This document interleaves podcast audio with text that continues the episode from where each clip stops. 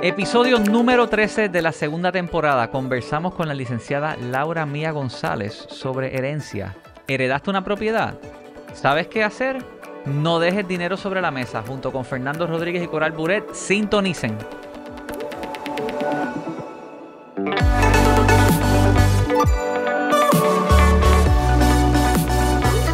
Bienvenidos al episodio número 16 del Urbital Podcast. Me acompañan Fernando Rodríguez, Saludos. Coral Buret Saludos.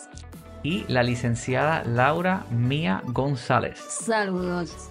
¿Cómo estás, Laura? Muy bien, gracias por la invitación y por la oportunidad de estar aquí con ustedes. Bienvenida. Laura es abogada que se especializa en herencias. Así es. Eh, ¿Llevas cuántos años ejerciendo? Bueno, yo llevo desde el año 2009, desde febrero del 2009, empe- empecé mi práctica en un bufete de abogados y luego en febrero del 2013 comencé práctica privada. Muy bien. Yo llegué a donde Laura porque estaba buscando por las redes sobre propiedades, herencias, eh, y de repente encuentro un blog que se llama Mi Herencia PR. Miherenciapr.com, así se llama la Tiene página. muy buen Search Engine Optimization, lo que uno diría, y dije, wow, este interesante. Y por ahí le escribo por web para contactar. Mira, me interesaría linkear, hacer algún tipo de, de intercambio de contenido. Resulta que Laura es miembro de Piloto 151. eh, Así que de repente conocí a mi esposa y a, y a mi cuñado. Conversamos un poquito sobre el blog y la actividad que ella está haciendo en él y me sorprendí que Laura, aparte de ser licenciada y abogada especializada en herencia, es una tequi. Tiene, podemos aprender de sus estrategias de... ¿De verdad? Sí, Qué bueno. No, lo estoy buscando. tiene Ah, una speak. configuración bien interesante para recibir sus ¿Cómo prospectos. Miherenciapr.com. Estás en Instagram. No, no. En, en- No en- en la web, en página web. Ah, ok. Sí. O si no, sucesia.com. Tú usas un mecanismo de CRM, ¿verdad? Eh, ¿cómo es que se llama? HubSpot. HubSpot. Sí. Lo tienes enlazado directamente a la página, ¿verdad? Todos los leads que te entran automáticamente caen ahí. Bueno, pues mira, yo tengo muchos canales eh, por donde entran lo- las oportunidades que yo les llamo. Em, obviamente está la ventanita pop-up, que cuando la persona entra a la página, rápidamente le sale la ventanita y ahí se suscriben. Yo me acabo de suscribir. Ah, qué bien. Y yo también estoy en esa. Pues mira, entonces, eh, esas personas que entran de esa manera, yo los trato eh, de manera especial porque son eh, potenciales eh, clientes o representados que no me están pidiendo algo específico, pero de alguna manera llegaron a la página porque tienen un interés en el tema de herencias, de notaría y de bienes raíces. Que ya o sea, el que llega ahí es porque está buscando eso. No, nadie va a llegar allí por casualidad. Otra eh, forma como la- las oportunidades llegan a nuestra oficina es a través de los formularios. Hay personas pues que no, no, se, no se atreven, no quieren llamar por teléfono y dicen yo voy a hacer una, a escribir más o menos mi, mi problema, qué es lo que me pasa. Y entonces me envían ese formulario, nos llega a nosotros en un correo electrónico. Muchas de estas personas están fuera. ¿Qué, qué cantidad de tu clientela que entra por la página web viene con un Pues problema? mira, yo diría que más del 50% de mis representados viven en Estados Unidos. ¿Viste? Wow. Más del 50%. Yo tengo que hacer bien eh, esa estadística, ¿verdad? Pero casi, te digo, podría llegar hasta el 60%. Son de Estados Unidos, eh, son personas que se mudaron por alguna razón, son puertorriqueños o, o hijos de puertorriqueños, ¿no? Que se mudan a Estados Unidos. Sus papás fallecen en Puerto Rico y ellos necesitan resolver un problema desde Estados Unidos. Y entonces, eh, la tecnología, tú dices que yo soy techie, pues sí, la tecnología ayuda precisamente ayudar a estas personas porque muchos de ellos por trabajo, por razones económicas, eh, por el tiempo, no pueden venir eh, personalmente a Puerto Rico Por lo tanto, necesitan una persona acá pues, que les resuelva, que, que le busque la casa, ¿verdad? Que investigue cómo está la casa, que le averigüe si tiene deuda del crimen. A veces eh, las personas hacen testamento y ni tan siquiera le dicen a los hijos, y el hijo o la hija que está en Estados Unidos se entera que su papá o su mamá hizo un testamento y no, no tienen que venir a Puerto Rico a eh, presencialmente para hacer ese tipo de trámite. Sí, la tecnología definitivamente acorta las distancias y Eso facilita sí, los trámites. ¿Cuándo fue que nació? nació? Cambió la ley notarial. Hace poco, ¿verdad? Bueno, la ley notarial está cambiando constantemente. Creo que te refieres al Código Civil. Esa misma. Eso mismo. El Código Civil de Puerto Rico cambió en 28 de noviembre del 2020. Ahí está. Y entonces, eh, en, este, en este tema de las herencias, hubo unos cambios eh, sustanciales muy importantes, especialmente con los eh, cónyuges. El cónyuge sobreviviente, antes lo que recibía era una cuota viudal y ahora es un heredero más como si fuese un hijo. Eso es una verdad, pero eso es aparte, es un tema más Ah. profundo, pero eso después en otra ocasión lo podemos profundizar. Y eso se más. le. Por lo tanto, el concepto de la cuota habitual se eliminó. Ese concepto se eliminó con el nuevo código, pero hago la salvedad que la fecha importante es la fecha de fallecimiento, porque esa va a decidir cuál código le va a Aplica. aplicar o no. Mm, Ah. Porque si la persona falleció, es prospectivo. Si la persona falleció antes del 28 de noviembre del 2020, le aplica el código civil anterior. Entendido. Pero hay otras, ¿verdad? También hago la salvedad que si un testamento se hizo antes de la, de la vigencia del código, entonces, eh, si el testamento se hizo antes de la vigencia del código, pues hay que hacer una interpretación a la luz del nuevo código civil, pero Ya. eso también podemos profundizar más adelante. Sí. Vale. Una pregunta, entonces, si ocurre que una persona fallece, pero pueden pasar años en lo que hacen alguna gestión y, y, y entonces por eso puede aplicar o un código o el otro, ese... Correcto, sí. Para los fallecidos antes del 28 de noviembre del 2022, le aplican eh, las disposiciones del código anterior. Cuando la- esto ocurre en tu experiencia, una de las preguntas que siempre te hacen es, ¿cuánto puede valer la propiedad? ¿Qué valor tiene? Correcto, eso es una de las preguntas más recurrentes, ¿verdad? Y esa pregunta yo como abogada y como notaria no se la puedo contestar. Yo le digo, tú tienes que contratar a un profesional, a una persona que se dedique a hacer est- ese tipo de, ¿verdad? Porque eso requiere un tipo de pericia, comparables, etcétera. Tenemos Eh, tasadores que podemos recomendar, igual para el precio aproximado, pueden, ahora podemos recomendarles que bajen el app de Urbital para que tengan una idea de precio. Exacto. Y de ahí se les puede recomendar este servicio. También llegué a donde Laura buscando pues poder referir el servicio de la aplicación. Sí, sí, yo estuve revisando la aplicación y me parece, le dije a, a Giancarlo, esto es un match con lo que yo hago perfecto. Porque casi siempre las personas como que dicen, bueno, este, ¿cuánto vale esa? ¿Cuánto usted cree, cree que vale, licenciada? Y yo, yo no sé cuánto vale. Eh, eh, hay que ponerle un valor a esa propiedad y, y el valor de la propiedad es bien importante porque cuando una persona fallece hay que hacer un trámite en el Departamento de Hacienda, eh, que es una planilla que se llena, que se llama planilla de caudal relicto, que tiene un nombre bien raro, nosotros le decimos planilla de herencias. Y en esa planilla de herencias, los herederos tienen, por ley, tienen nueve meses desde el fallecimiento de La de la persona. Tienen que erradicar esa planilla y en esa planilla el heredero tiene que asignarle un valor a esa propiedad, a la Mm, propiedad heredada en el momento del fallecimiento de la persona. Y ahí es que es bien importante tener esos datos, más o menos cuánto vale esa propiedad en el mercado, etcétera, etcétera. Porque eso es un dato que hay que notificarlo eh, al Departamento de O Hacienda. sea que el valor que se tiene que poner en esa planilla al momento de llenarla es el valor o el precio estimado de esa propiedad en al momento que se llena Al momento que falleció la En persona. el momento del fallecimiento. del fallecimiento del de la persona. Sí, porque ahí es que se sabe cuánto valía, eh, qué valor recibió el heredero. Ok.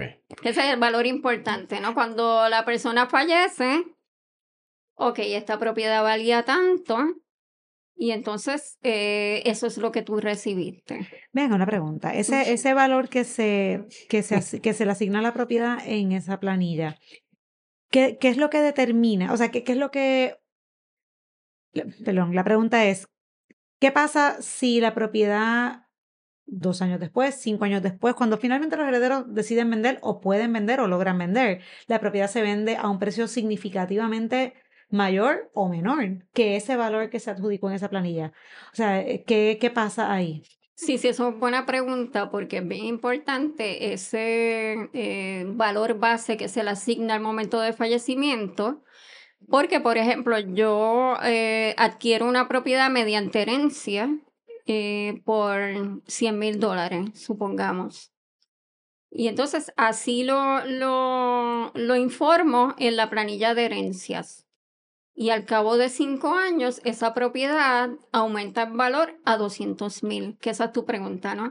Pues tú tienes una ganancia de capital de 100 mil dólares.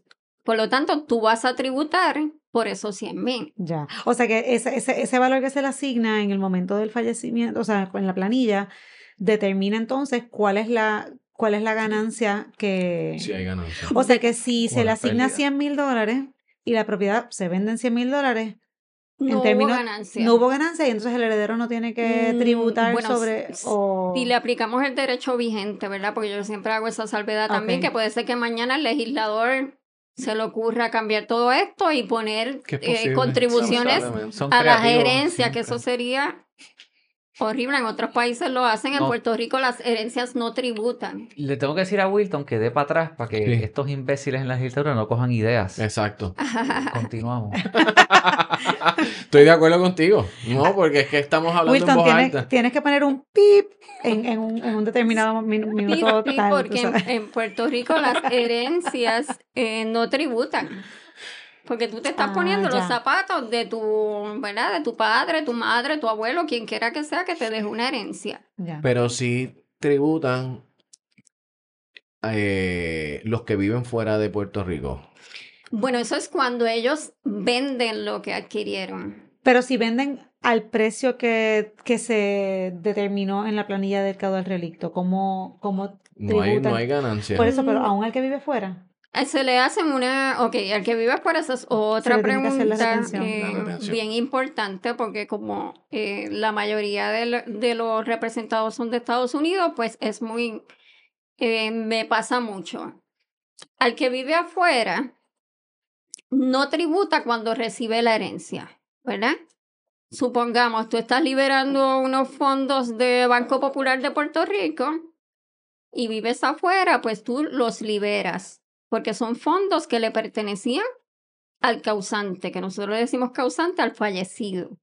Entonces, eh, ahora bien, si ese heredero recibe, por ejemplo, una casa, supongamos la misma casa de los 100 mil dólares y después la venden en 200 mil dólares, se le tiene que hacer una retención en el origen del 15% Sobre la ganancia de capital. sobre O sea, la sobre esos ganancia 100 de se hace un cómputo en el cierre cuando se hace la compraventa, se le retiene el 15% y ese heredero después tiene que hacer un trámite administrativo en el Departamento de Hacienda, tiene que llenar una planilla como si viviera en Puerto Rico, etcétera.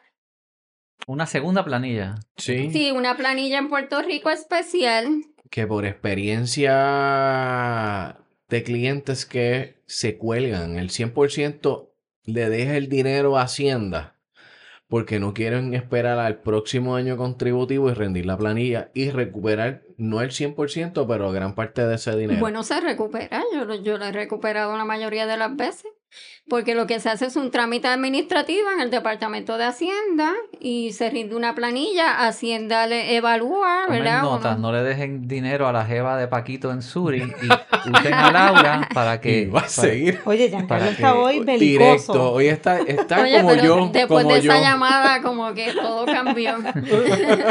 Mira, pero ok, volviendo acá, porque esto me interesa y esto yo no lo sabía. Pues hacen ese trámite administrativo en el Departamento de Hacienda, radican esa planilla especial para entonces reclamar esa cantidad que se les retuvo. Correcto, sí. Eh, ¿Total o un- una parte? Total. La cantidad total tienen que pagar un comprobante de 500 dólares. Siempre el Departamento de Hacienda cobra Claro. 500 dólares. Eso es un. un- Giancarlo, un- tranquilo. Un cargo estándar. Estándar, 500 dólares. Eso yo no lo sabía. Sí, sí, sí. Y es en forma de un comprobante. Es un comprobante especial para, para ese tipo de, de contribución de no residente, de retención, perdón, de no residentes. Y entonces, y, en, y la devolución de esa cantidad que se les retuvo a ese heredero que no vive en Puerto Rico, no en todos los casos se les devuelve completa, o sí, o depende. No en todos los casos. He tenido casos en donde el Departamento de Hacienda no lo devuelve porque eh, o, o hubo una ganancia de capital, ¿verdad? Y cuando rindió la planilla en la suma y en la resta, etcétera, pues eh, Hacienda dice que tiene que pagar contribuciones. Porque eso es un análisis que hace el Departamento de Hacienda, ¿no? Em, o tengo un caso muy, muy eh, especial ahora. complicado, un poco yo le digo con especial, pero es complicado. Que es que la- en el Departamento de Hacienda le están pidiendo a mi representada evidencia de unas construcciones y unas mejoras que se hicieron en la propiedad que hizo la mamá cuando la mi representada tenía como cinco años de edad. Ahí Y está. entonces ella, pues, What? No, man, no. Exactamente, sí, a veces. No. A veces no, es tan fácil, pero, pero la mayoría de las veces sí se puede Se, se recuperar reembolsan. se el dinero que se retiene en el origen. ¿Y, se sabe cuál es la, el criterio que utiliza Hacienda para determinar si, si aplica la devolución total o parcial o no? O sea, ¿qué, qué es lo que hace que se Eso- determine una cosa o la otra? Exacto, que, que tú recomendarías que esa persona que esté en ese proceso, Sí. qué tipo de documento gestión haga para que le devuelvan el 100%. Bueno, que, que trabaje con diligencia, porque estos tienen unos términos. Tiene que erradicarse antes, entiendo que es antes del día 10 o 15. Tengo que buscar esa fecha, no recuerdo ahora. Del mes siguiente Que se realizó la venta. que se realizó la venta. Ah. Y entonces hay que correr al Departamento de Hacienda, si no pedir una prórroga. Porque, por ejemplo, si se hace la compraventa con un banco, el banco rápido al otro día, después que pasan el periodo de, de retención, Ajá. Lo envía a Hacienda y lo deposita en el. Departamento de Hacienda, ¿verdad? ¿Escucharon lo que dijo la abogada? Diligencia. Diligencia. Diligencia. Diligencia Diligencia. y vuelve y lo repítelo. Diligencia. Pronto usted cierre ese caso en Diligencia. banco o en efectivo con abogado, usted métase al departamento de Hacienda. Correcto. Sí, sí, es un trámite, son trámites burocráticos que la gente como que les coge miedo ¿No y se dice, puede ay, hacer Dios mío, eso es digital ese horrible. trámite específico? Se puede hacer, sí, por correo electrónico ellos lo aceptan. Una pregunta, del, esas clientelas que tienes de afuera, ¿tienen que pisar suelo boricua en algún momento o tú? No. No, no Mm, necesitas. Si no quieren, no. Porque Por poder, si- ¿verdad? Se puede por trabajar. poder, eh, hay trámites que requieren la firma de documentos notarizados y eso se le envía ya a Estados Unidos, ellos lo imprimen, se le envía por correo electrónico. Tú le envías la forma, el documento legal. Sí, yo se le envío porque me pasa que lo hacen por su cuenta y siempre llega mal. Ok. Y entonces para que cumpla con la ley de Puerto Rico, pues hay que enviarle el documento allá, ellos lo imprimen, van donde un notario, no sé, ¿verdad? Ya en Estados Unidos los notarios no tienen que ser abogados. Simplemente le toma la firma y entonces devuelven el documento firmado con una certificación, como que ese notario está autorizado a tomar firmas en ese estado.